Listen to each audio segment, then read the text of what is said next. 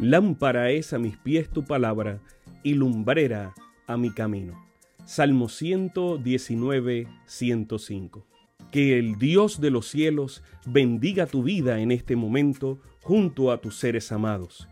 Bienvenidos a un espacio de inspiración bíblica donde su corazón será lleno de esperanza.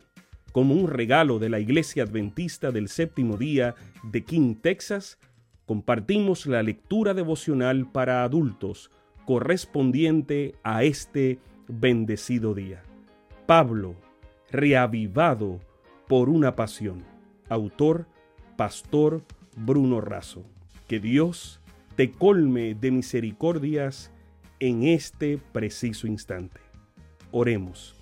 Amante Padre, que en este momento tu palabra trascienda al corazón de quien la escucha, sea sembrada y dé fruto para la vida eterna. En el nombre de Jesús. Amén. Muy buenos días, queridos hermanos. La matutina de hoy se titula La gloria de Pablo y está basada en el versículo bíblico en Primera Tesalonicenses 2, 19 y 20. Y dice, pues, ¿cuál es nuestra esperanza? ¿Gozo o corona de que me gloríe? ¿No lo sois vosotros delante de nuestro Señor Jesucristo en su venida? Vosotros sois nuestra gloria y gozo. La gran esperanza de Pablo era encontrarse con los salvos de todos los tiempos y compartir la eternidad. Su corazón estaba lleno de esta esperanza. Se gozaba en esos creyentes con los que soñaba con presentar ante el Señor en el día final. Cuál tesoro rescatados de la guerra del pecado. Esos fieles ante el trono y ante el Rey serían su gloria. Un detalle que no es menor potencia esta historia. La alegría de Pablo y la de Cristo se encuentran. Isaías 53:11 dice que un día Jesús verá el fruto de la aflicción de su gloria y quedará satisfecho. Tanto el pan de vida como los como el distribuidor del pan se realizan en la salvación de las personas.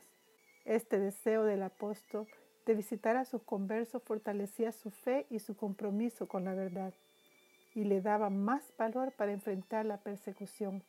Cuánto ánimo produjo en aquellos creyentes saber que eran la esperanza, la corona, el gozo y la gloria del apóstol. En aquellos días había dos tipos reconocidos de corona. Una era la diadema real, símbolo de autoridad y majestad. Otro era una corona olímpica, símbolo de victoria y celebración que se concedía a los vencedores en los juegos realizados por los antiguos griegos en la ciudad de Olimpia. Esta segunda corona consistía en un entramado de ramas de laurel. Pablo no se refería aquí a la corona de justicia que el Señor dará en su venida, sino la guirnalda de victoria. La corona de Pablo es una guirnalda de laurel por la victoria de sus conversos. Elena de White dice que se nos permite unirnos con Él en la gran obra de redención y participar con Él de las riquezas que ganó por las aflicciones y la muerte.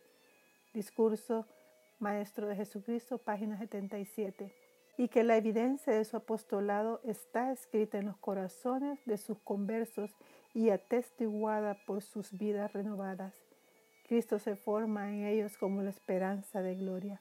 Hechos de los Apóstoles 264. Si nuestra guirnalda de gloria es la honra de salvar personas para Jesús, en breve el Señor cambiará el laurel perecedero y frágil por la diadema imperecedera y eterna. Que el Señor les bendiga. Sabemos que esta lectura ha bendecido su vida. Compártala, compártala con alguien más e invítele a suscribirse en nuestro canal para mayor bendición.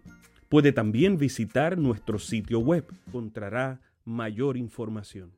Que el Señor de los cielos te dé esperanza para este día y sus ángeles le acompañen.